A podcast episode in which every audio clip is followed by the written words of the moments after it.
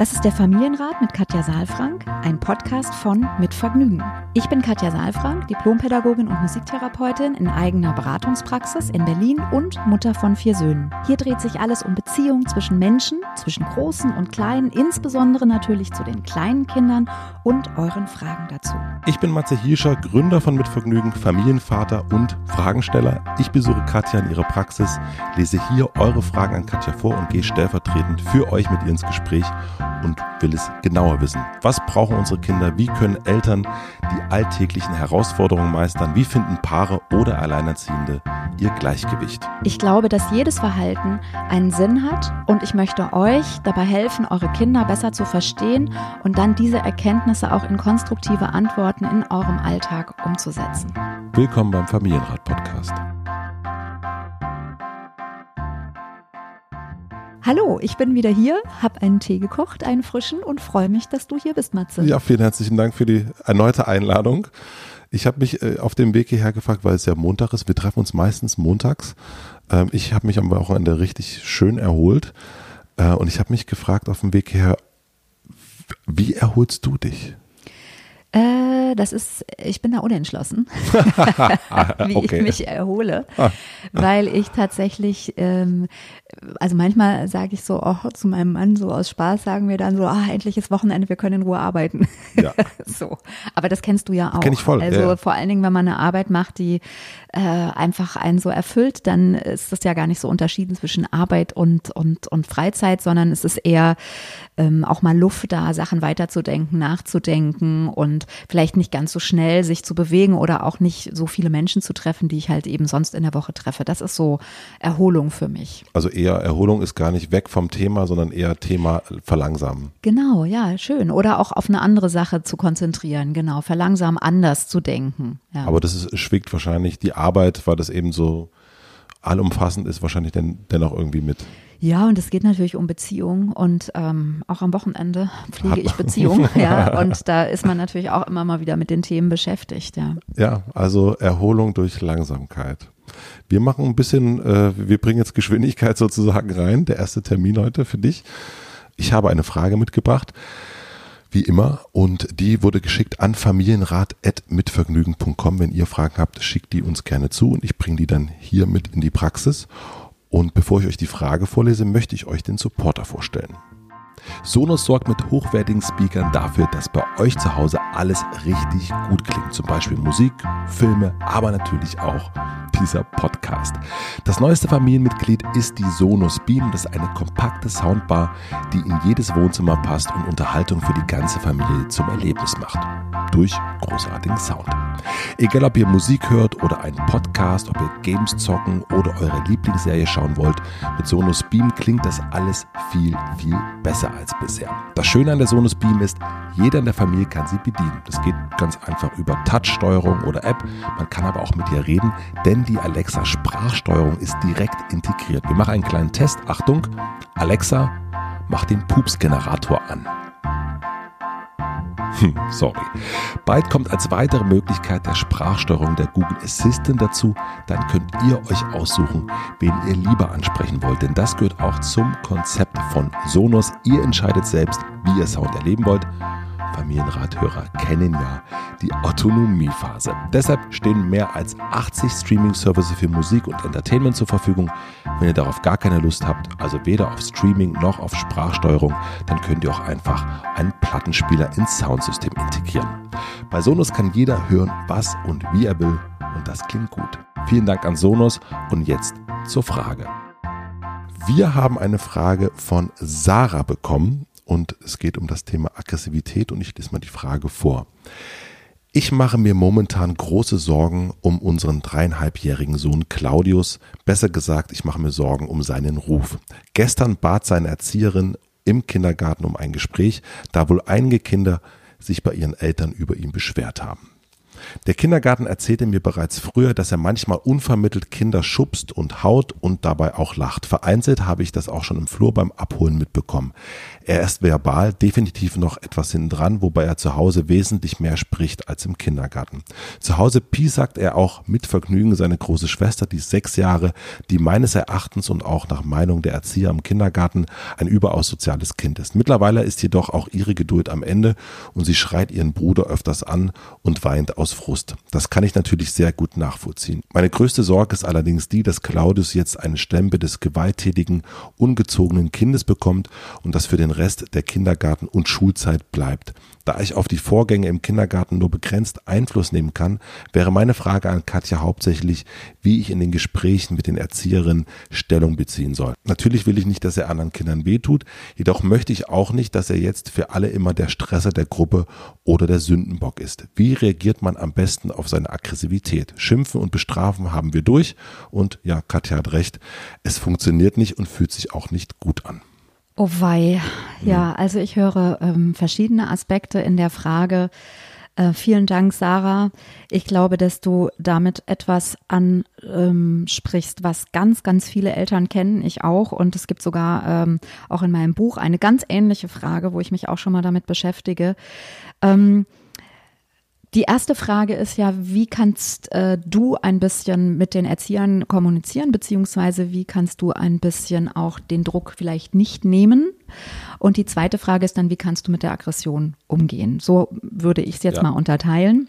Das heißt, zu der ersten Frage würde ich gerne äh, wieder laut getreu unserem Motto Kinder besser verstehen. Erstmal versuchen ähm, zu gucken, was heißt es eigentlich, wenn Kinder aggressiv sind? Was sagen uns Aggressionen? Was macht es mit uns? Was heißt das auch in der Kita? Mhm. Ja, das sind ja alles Fragen, die, die leider äh, ineinander übergehen und über die wir auch tatsächlich stundenlang sprechen könnten, weil Aggression ist wirklich ein Thema, was mich sehr, sehr häufig hier in der Praxis beschäftigt beschäftigt und wo wir tatsächlich nicht nur eine Stunde oft dazu verwenden. Ist Als, es, ja? kurz nachgefragt, ist das, äh, hat es damit zu tun, weil man, weil das ein Gefühl ist, was man gar nicht, ähm, ja, das hat man ja nicht gern. Also es fühlt sich bei uns nicht so angenehm an, ja. ja. Und es ist auch so, dass wir eine bestimmte ähm, Kausalbilderkette im Kopf haben. Mhm. Ja, also wir sehen einen dreieinhalbjährigen, der haut und schubst und wir haben sofort im Kopf, oh, was ist, wenn der mal zwölf ist, wenn der mal 18 ist, wenn der mal 25 ist, der muss doch jetzt lernen, sich anständig äh, in Konfliktsituationen zu verhalten und dann fangen wir an zu erziehen. So, äh, Sarah schreibt ja auch direkt äh, Schulzeit. Das geht ja auch direkt. Ja. Die hat, macht genau das, ja.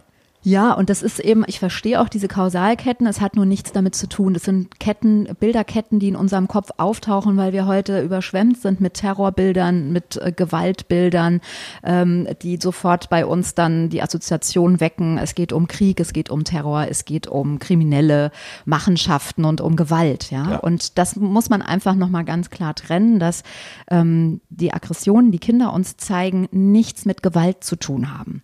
Okay. Ja, also ich höre auch häufig, mein Kind ist gewalttätig. Nein, nicht wenn es dreieinhalb ist. Ja, wenn es vielleicht 18 oder 20 ist oder auch älter, dann kann man da von Gewalt sprechen. Ansonsten ist Aggression immer entweder ähm, entwicklungsgerecht, ja, da sage ich gleich noch was dazu. Oder es ist sozusagen ähm, eine Verhaltensweise, die darauf hinweist, dass etwas in mir nicht stimmt und dass die Eltern oder die Umstehenden, die Erzieher sich doch damit mal beschäftigen sollten. Ja. Ähm, ja, also Aggression ist entwicklungsgerecht und ähm, das heißt, gerade in der Zeit, wenn die Kinder so zwischen eins, anderthalb ähm, bis rauf ins äh, Vorschulalter, auch in der, in der Schule noch, ihre Gefühle entwickeln, sind die sehr stark oft und äh, die haben Wut, Trauer, Schmerz und eben auch Aggressionen. Und Aggressionen ist etwas, was uns erstmal Angst macht, weil es eine sehr starke ähm, Energie hat und es hat auch einen schlechten Ruf, wie gerade schon gesagt, in der Gesellschaft. Ähm, was meine Erfahrung ist, es gibt immer zwei Dinge, weshalb Kinder aggressiv sind. Entweder ist es eine äh, Kontaktaufnahme, also ein Kontaktaufnahmeversuch. Ja, wir kennen das vom Spielplatz. Kind rennt dahin, sieht einen Freund, Schippe über den Kopf, Hallöchen. Hm. hallo, hier bin ich. Und äh, alle schreien entsetzt auf und denken, was ist denn jetzt los? Das Kind haut zur Begrüßung. Ja, ähm, ist ein, ich gebe zu, misslungener Kontaktaufnahmeversuch, gehört aber mit in diese Kategorie, ist entwicklungsgerecht, was es nicht sozusagen absegnen soll. Können wir auch nachher noch drüber sprechen, mhm. wie gehen wir dann damit um. Das andere ähm, ist das Gegenteil davon, nämlich eine Abgrenzung.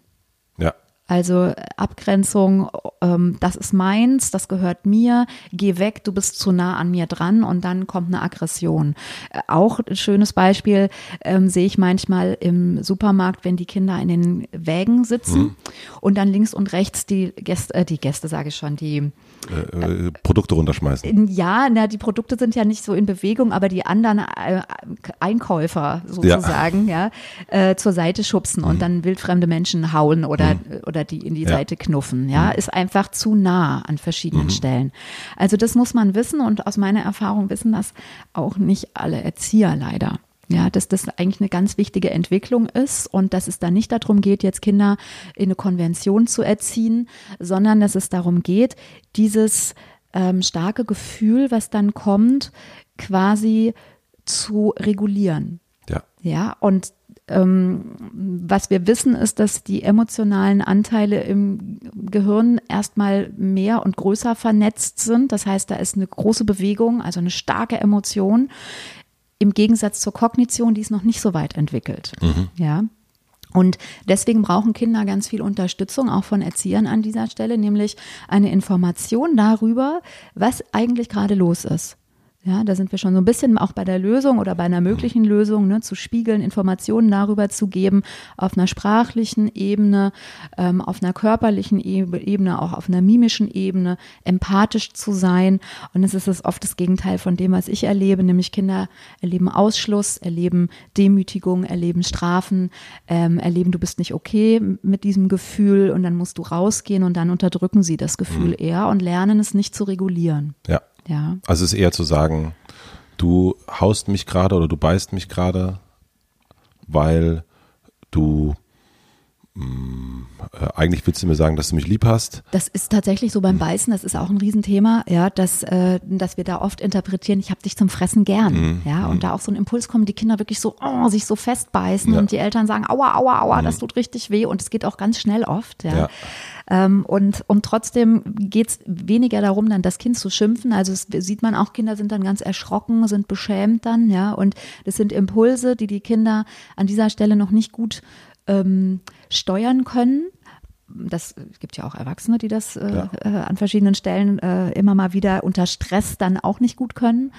Ähm, und an dieser Stelle das eben zu verstehen, dass das entwicklungsgerecht ist, ist der erste Schritt. Und der zweite ist dann eben auch ein Stückchen zu antizipieren und eben, ne, wenn Erzieher das wissen, da auch äh, eine Umgebung bereitzustellen oder ein Kind auch nochmal enger zu begleiten, zu gucken, dass was Moderatives entstehen kann. Die Kinder bekommen ja dann auch, haben schon mehr Sprache, auch wenn sie dann dreieinhalb, vier, fünf sind. Ne? Mm, und dann trotzdem weniger den Kindern zu erklären, das darfst du nicht machen, ja, sondern ihnen Strategien zu geben und dafür ist eben wichtig zu gucken, worum geht's eigentlich? Mhm. Ah, du möchtest das Auto haben. Ach, guck mal, das hat aber jetzt gerade Max das Auto. Mhm. Was machen wir denn da? Ja, also auch mal auszuhalten, dass vielleicht gerade keine Lösung so schnell da ist. Und ich will noch mal auf die Frage zurückkommen, um die es geht, denn Sarah weiß das ja jetzt alles. Also wir haben das ja jetzt mhm. und die anderen Hörer auch, ja. Ähm, die Frage ist eben, können Sarah und die Erzieher in eine Partnerschaft kommen? Mhm. Also können die Erzieher nochmal auch ähm, sich an die Seite stellen und hören, dass da eine große Besorgnis da ist und versuchen auch dieses entwicklungsgerechte Verhalten nicht zu pathologisieren, mhm. sondern eher zu gucken, sprechen wir uns noch mal besser ab, was braucht es in der Kita vielleicht, auch an welchen Stellen tritt es auf, weil es ja auch immer eine Not, Notfallsignal auch sein kann, ne, dass irgendwie etwas zu schnell, zu laut, zu viel ist für ein Kind und dann eben so eine Abgrenzungsreaktion kommt, ja, oder die Sehnsucht nach Verbindung, ich möchte mitspielen, ich möchte dabei sein, dann kommt die Aggression, ja, äh, ne, Sie haben das im Flur so schön beschrieben, mhm mhm. beim Weggehen, ne, nochmal einen Kontakt zu machen und eben Kinder eher dabei zu unterstützen, den Kontakt adäquat hinzubekommen, äh, ohne sie zu belehren und sie abzuwerten und zu beschämen. Und das eben in einem Gespräch gemeinsam äh, wirklich an einem Tisch auch mhm. zu schaffen. Und dafür, ja, gehört es vielleicht auch dazu zu gucken, sind alle Seiten offen für ein Gespräch, weil das macht natürlich nicht Sinn, wenn die Erzieher nicht offen sind. Genau, du meinst äh, Gespräch auch mit Erziehern, sollte dann das Kind dabei, dabei sein? Mm. Erstmal nicht, glaube mhm. ich. Ne? Erstmal geht es darum, äh, sich auszutauschen auf einer Erwachsenenebene und zu gucken, ähm, also wir wollen das Gleiche beide Parteien, also die Erzieher und auch die Eltern wollen das Gleiche für das Kind, nämlich, dass dem Kind und allen Kindern in der Kita so gut wie möglich mhm. geht. Und ja. was braucht das Kind dafür? Und da können die Eltern ja gar nicht so viel machen. Das mhm. ist auch das, was uns oft so hilflos sein lässt, uns Eltern, weil uns dann gesagt wird, ja, ihr Kind hat wieder gehauen.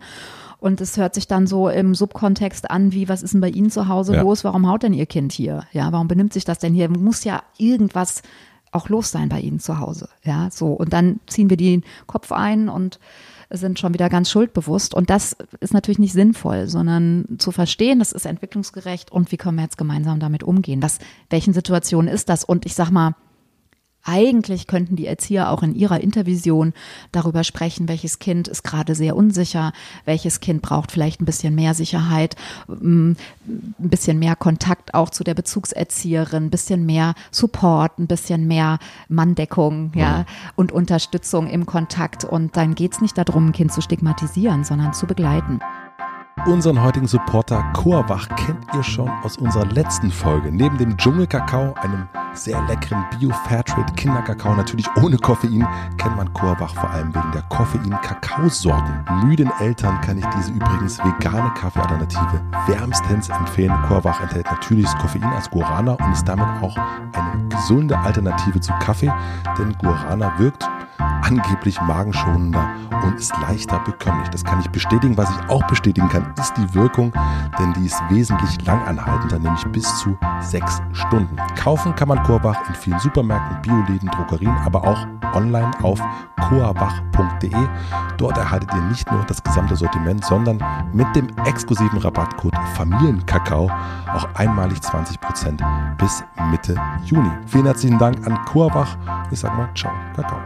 Und wie ist das, ähm, also ob, ob jetzt Erzieher oder auch Eltern, wenn das Kind wirklich aggressiv ist, ähm, einmal durchfatscht, irgendwie beißt und Sachen rumwirft und so weiter und so fort. Es ist ja so, dass wir das ähm, deswegen fragte ich das auch erst schon mal so, wenn du jetzt wüt, also mich anschreien würdest und Sachen rumwerfen würdest. Was ich natürlich mache, sobald alles aus ist hier. Ne? dann würde ich, dann würde ich sagen, komm mal klar und würde rausgehen und würde gehen, ja. Mhm. Und sagen, rufst mich mal an, wenn es wieder okay ist. Äh, beim Kind ist es andersrum auch, ja. Andersrum machst du es ja auch immer. Ja. Ähm, beim Kind äh, kenne ich auch von zu Hause, äh, ist das ja mal ein bisschen schwierig. Ich merke aber auch, dass so eine, naja, also äh, man möchte, man, man, steht, man gesteht dem anderen keine Wut und keine Aggressivität zu. Man, es ist ein Gefühl, was man irgendwie nicht, das akzeptiert man für sich nicht als Erwachsener so und deswegen schiebt man das so weg. Aber es ist ja einfach auch da. Und jetzt als wütender Mensch, wenn ich jetzt Sachen hier werfen würde und du mich rausschmeißen würdest, dann würde ich dann irgendwie rausgehen, würde um den Block laufen und es wäre irgendwann wieder okay und ich würde dich anrufen und sagen, ja, das war ein bisschen blöd, dass Wirklich? ich die Teekanne So wärst du. Ich würde es ja mal schwer zweifeln, weil ich glaube, dass ich, also als allererstes würde ich dich fragen, Mats, was ist los? Was ist passiert? Habe ich was falsch gemacht? Gibt es was, was ich tun kann? Ja, also das. Würdest du das auch mit dem Kind so machen? Äh, ja, also das würde ich auch mit einem Kind so machen. Mhm. Also Kinder sind ja auch Menschen, ja. ja. Und äh, ist ja nochmal wichtig, das zu betonen. Nein, der Unterschied zwischen Erwachsenen und Kindern aus meiner Sicht mhm. ist an dieser Stelle, dass ähm, es darum geht, dass Erwachsene sich schon selbst regulieren können. Ja. Ne? Ich habe vorhin gesagt, die emotionalen Bereiche bei den Kindern sind wahnsinnig stark ausgebaut mhm. schon. Also die Entwicklung ist da etwas vor der kognitiven Entwicklung ja. oft. Das heißt, die Kinder haben noch nicht so viele Worte, haben noch nicht so viel Vernunft, haben noch, können nicht so viele Bilder entwickeln, haben noch keine Antizipationsfähigkeit, ja. Das kannst du ja alles. Also das können wir Erwachsenen. Wir haben sozusagen ausgebaute kognitive Netzwerke und ausgebaute emotionale Netzwerke. Und unsere Aufgabe ist letztlich zwischen diesen Netzwerken immer wieder eine Verbindung herzustellen, zu regulieren. Ja. ja. das heißt, selbst wenn du jetzt kommen würdest hier ähm, und genervt wärst, ja, dann würdest du sozusagen würdest du sozusagen wie so eine liegende Acht reinschwingen in deinen emotionalen Bereich, würdest da vielleicht ein bisschen vergrößert reagieren in einem bestimmten Fenster, was ja. noch okay ist und würdest dann sagen, ach guck mal, ist ja jetzt Katja, ich konzentriere mich jetzt darauf, ich schiebe das jetzt zur Seite, gehst wieder so in die Kognition und guckst dann und merkst, es wird ja. schon ein bisschen kleiner. Mhm. Ja überspitzt gesagt. Das ist etwas, das können Kinder noch nicht. Kinder haben, und zwar nicht, weil sie doof sind, sondern weil sie einfach diese kognitiven ähm, Vernetzungen noch nicht haben. Und deswegen brauchen sie unsere Unterstützung. Das heißt, wenn ich dich jetzt in der Regulationsnot alleine lasse, kann das hilfreich sein, weil du vielleicht für dich schon die Strategie ja. entwickelt hast. Ich brauche Pause, ich muss für mich mhm. sein, ich laufe um den Block. Ich würde wahrscheinlich trotzdem kurz fragen, ja. ob mhm. ich was tun kann. Mhm. Ja.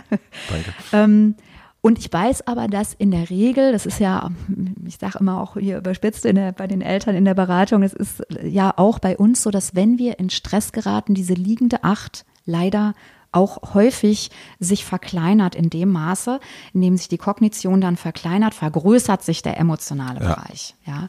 Und das ist etwas, was eben passiert, wenn Kinder aggressiv sind oder wenn Kinder Wutanfälle bekommen, ist dieser Bereich sehr aktiv und es gibt keine Möglichkeit für das Kind häufig alleine wieder in diese Schwingung, auch in die Kognition, in die Ruhe zu kommen. Und ähm, deswegen ist es so wichtig, dass wir Kinder nicht alleine lassen, was nicht heißt, dass wir ständig sie besprechen, dass wir ständig körperlich nah an ihnen dran sind, sondern wichtig ist, dass sie an der Stelle eben nicht sich alleine fühlen mit einem sehr, sehr starken, überflutenden Gefühl und sich wieder beruhigen können. Das ist Phase 1. Phase 2 wäre dann, dass der Erzieher oder auch die Eltern an dieser Stelle danach nochmal sagen, Mensch, Matze, was war denn los? Ich würde es gerne verstehen.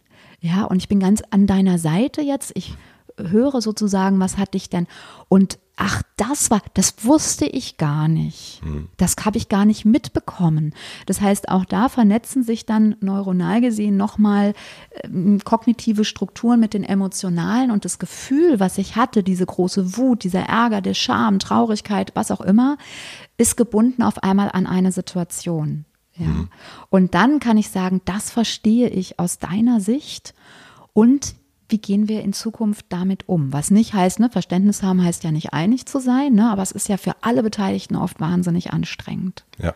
Und das ist auch der Punkt, weshalb ich ja von bindungs- und beziehungsorientierter Pädagogik spreche, weil das eine Vorgehensweise ist. Auf allen Ebenen geht es um Verbindung. Ich bleibe in Verbindung mit dir, auch wenn wir einen Konflikt haben. Und es bilden sich beim Kind Verbindungen zwischen verschiedenen Bereichen. Alles andere führt zum Abbruch. Ja, also auch die Vernetzung kognitiv kann sich nicht so gut entwickeln, wenn wir Kindern keine Worte geben, keine Informationen geben darüber, was eigentlich auf der emotionalen Seite los ist. Und wie ist das, wenn, ähm, also wenn wir mal sagen, da ist jetzt ein bisschen zu viel Energie da. Ich mag das immer bei unserem Sohn, um äh, Beispiel zu nennen, dass der Bock hat, ähm, also erstmal wollte der vor, vor ein paar Jahren, wollte der so eine Spielzeugpistole haben. Und da war es sowieso schon erstmal schwierig, im Prenzlauer Berg eine zu finden, glaube ich, habe ich ja schon mal erzählt. Ähm, und ich, ich merke, dass der immer mal wieder Bock hat, mit mir zu kämpfen. Also so, so äh, kappeln und so, ne, aufs Bett und kappeln und so weiter und so fort. Und ich merke einfach, dass bei ihm dann auch in so einem Moment, da ist irgendwie was drin und das will dann raus. So, der mhm. will irgendwie, der will an den Boxsack. Der bin dann ich, es wird immer schwieriger. Ist das etwas, was ich ähm, also das ist ja auch eine gewisse Art von Aggressivität, da ist irgendwas in einem drin, was so raus muss. Äh, ähm, ist das etwas, was ich dann auch rauslassen sollte mit sowas als, als, als Vater oder würdest du eher sagen, ah, hilft jetzt nicht unbedingt? Ich habe manchmal das Gefühl, dass danach, der, wenn er sich irgendwie zehn Minuten mit mir auf dem, auf dem, auf dem Bett abreagiert hat, mhm. dass es irgendwie, dass er danach auch wieder irgendwie so sagt, ja, mhm. das, äh, er muss natürlich gewinnen, so und dann geht er, geht er raus und freut sich und sagt, äh, erzählt meiner Frau stolz, dass äh, jetzt, äh, jetzt äh, hat den Papa besiegt. Hat den Papa besiegt. Ja. Und, ähm, und ich finde das dann auch, und ich finde das auch nicht schlimm. Also so, äh, mhm. aber natürlich. Aber es wird schwieriger. Es wird schwieriger. Ja, es wird, er wird größer und es tut mehr weh. Es tut mehr weh und es, die, die blauen Flecke. Er fragte mich auch noch nicht, wo hast du denn die blauen Flecke? her? Und ich sagte, ja, du hast mich getreten. Du hast mich getreten. Oh. Ähm, ähm, ja, also was ich dazu sagen kann, ist erstmal ist natürlich Aggression kein intellektueller Vorgang.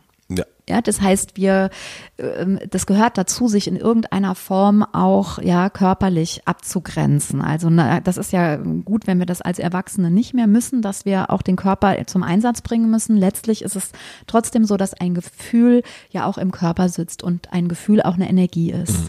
Ja, also dass da dein Gefühl ist da völlig richtig, dass eben es nicht nur um Kognition und Emotion äh, sozusagen in der Schwingung äh, neuronal geht, sondern natürlich das ganze neuronale Netzwerk auch im Körper verankert ist. Ist. Mhm. Ja. Ähm, und Kinder haben ja diese Impulse noch sehr. Kinder sind ja wahnsinnig körperlich. Das ja. ist ja wunderbar. Das heißt, wenn die sich freuen, ja, mein Neffe, das Leben ist herrlich, da fliegen also die Arme nach oben, ohne das geht's gar nicht, ja. Und auch ich bin sauer, ohne dass man mit der Faust irgendwo draufhaut oder irgendwie zumindest irgendwie was schubst oder so, geht's auch nicht. Und also es können zwei Sachen sein. Entweder ist es so, dass da wahnsinnig viel Energie einfach ist, die unter Umständen gar nicht aggressiv äh, in der Wurzel ist, sondern auch sowas, ich habe dich zum Fressen gern mhm. und wo warst du eigentlich heute und komm mal her. Ja, ja genau. Ähm, und oder es könnte auch sein, dass es etwas ist, was mh, mm, an Impuls gespeichert ist. Also dass äh, es in eurer Beziehung etwas gibt, was ähm, ja, was vielleicht irgendwie immer mitläuft und dann so kurz vorm Abend oder wenn er dich dann mal körperlich hat, dann zum Beispiel zum Ausbruch kommt. Ja. Das kannst du für dich, das ist beides ja. nicht dramatisch, aber das kann man einfach mal gucken. Und dann wäre es gut, das zu spüren, das anzusprechen oder auch in so einer Situation ähm, äh, oder dann ja langfristig auch zu gucken, was könnte das sein? Worüber hat er sich denn so geärgert, was dann immer wieder nach oben kommt? Mhm. Und dann Möglichkeiten zur Verfügung zu stellen, eben nicht erst kurz vorm Schlafen gehen, wieder alles hoch zu pushen, mhm. sondern eben mal zu sagen, wir gehen am Samstag mal Fußball spielen ja. oder so, dafür eine Form zu finden. Ja. Eine Form und wenn es wichtig ist, eben auch eine Ausdrucksform in der Sprache. Also es ist ja auch manchmal gut, nochmal zu sagen, Papa, du warst doof oder ich habe mich geärgert über dich. ja. ja. Und das kann es natürlich, also ne, das, äh, deswegen frage ich das auch am Anfang, so diese, äh, das Aggression und Wut und all das, man will das ja irgendwie nicht, äh, man, man schiebt das ja so als, genauso wie eine mhm. äh, Spielzeugpistolen und man, man verbindet das natürlich sofort mit, äh, es fühlt sich unangenehm an und ja. überwältigend auch oft. Ja. ja, und das verstehe ich auch, dass Eltern dann sagen, Mensch, eben hat er noch so nett gelächelt und jetzt auf einmal der Hals angeschwollen, die Augen quellen vor, der Kopf ist knallrot und das Kind schreit mich an und man assoziiert damit eben dann Terror und Gewalt. Und man ja. denkt so, in 20 Jahren ist er Neonazi. Genau, ja, genau. Aber das ist es eben nicht. Ne? Also spielt keine Gewalttätigkeit mit, sondern das ist eine ganz normale, entwicklungsgerechte ähm, Geschichte, wo, wo eben der, der Körper reagiert, wo, wo Gefühle sich sich manifestieren und wo es eben wichtig ist, auch in Kontakt zu bleiben, wie auch immer der dann aussieht. Ja. Also, um auf Sarah zurückzukommen, hätte ich jetzt noch so drei äh, Hinweise. Wir hm. haben die jetzt immer schon mal auch so ein ja. bisschen besprochen. Ähm, das erste wäre wirklich, das Kind besser zu verstehen. Ja, also das Verhalten des Kindes zu interpretieren als ein Ergebnis eines Gefühls. Ja, ähm, was wiederum gespeist wird von dem Bedürfnis, zum Beispiel, ich will in Kontakt sein mit dir. Ja. ja und dann hm, werde ich unruhig oder ich, ich, ich habe Lust auf Kontakt und dann gelingt dieser Kontakt nicht. Ja? ja? Also das zu verstehen und zu interpretieren.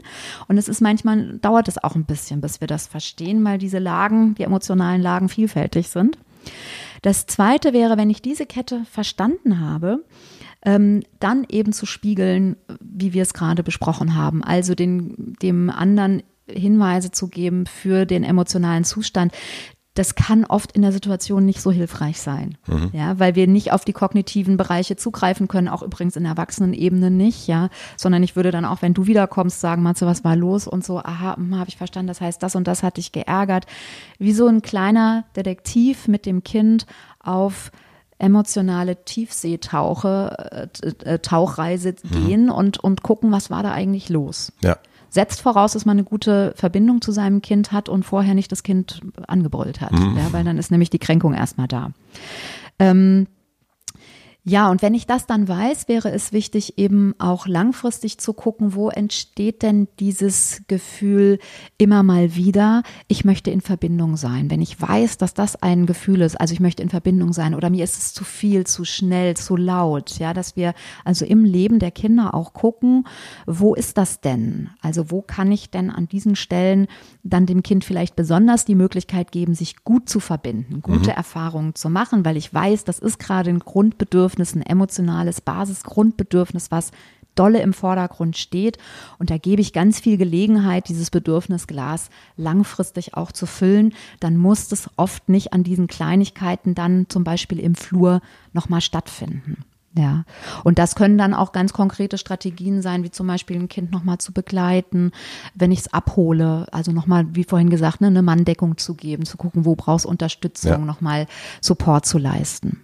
Ja, was ich sehr, sehr wertvoll fand, auch vor allen Dingen, ist dieses ähm, Ne? Also äh, Sarah ist ja nicht allein, also eben mit den Erziehern und Erzieherinnen zu sich zusammenzusetzen und zu gucken, wie man das gemeinsam angeht, das finde ich, glaube ich, auch, also äh, eigentlich etwas, was man so ja, damit es gar nicht erst entsteht, dass man denkt, man ist schuld oder dass der andere, also man denkt ja, der andere denkt, was ist zu Hause ja. los, was du sagst und indem man da in Kontakt tritt äh, mit den anderen, ist es, glaube ich, irgendwie, ähm, ja, nimmt das so diese, diese innere Kette so weg.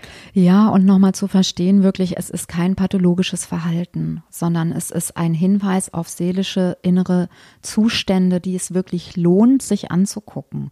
Ähm, das geht jetzt auch nochmal so in die Richtung der, der Einrichtungen, mhm. der Institutionen, also nicht nur Kita, sondern auch Schule. Ist es oft so, dass es eben sehr unbeliebt ist, weil es stört und weil man dann eben sagt, ja, das Kind verhält sich nicht. Und dann geht oft so eine Spirale los, ja, dass äh, dann aus diesem Signal, was Kinder senden, mit dem dann nicht gut umgegangen wird, ähm, ja, sich ein Verhalten manifestiert, sich eine Strategie entwickelt und dann Kinder tatsächlich in Anführungsstrichen auffällig werden müssen, um nochmal auf diese zunehmende Schieflage hinweisen zu müssen. Also das, deswegen es lohnt sich, sich damit zu beschäftigen und unter Umständen sich auch mal eine Supervision für eine Einrichtung zu holen oder eben auch eine Beratungsstunde, wenn ich als Eltern überlege, wie kann ich denn mit dieser starken Emotion gut umgehen. Ja, ich hoffe, Sarah, dass wir dir ein bisschen helfen konnten, dass Katja so ein paar äh, Sorgen wegnehmen konnte, vor allen Dingen, weil du schreibst ja am Anfang große Sorgen, mhm. dass die jetzt ein bisschen äh, kleiner geworden sind und du dich eben nicht mehr ähm, so allein mit dem Problem fühlst und ihr da gemeinsam einen Weg findet. Wenn ihr Fragen habt, also all die anderen, die zuhören, dann schreibt gern an Familienrat mit Vergnügen. Ich nehme die Frage mit hierher und lese die dann Katja vor und wenn ihr mehr über Katja und all die Sachen, die sie sonst noch so macht, über die Bücher, die sie schreibt etc. Äh, erfahren wollt, dann schaut auf katjasayafrank.de. Und wir hören uns dann bald hier ja, wieder. Ja, schön, dass du da warst. Ja, ich gehe ganz unwütend weg. schön. Bis zum nächsten Mal. Tschüss. Tschüss.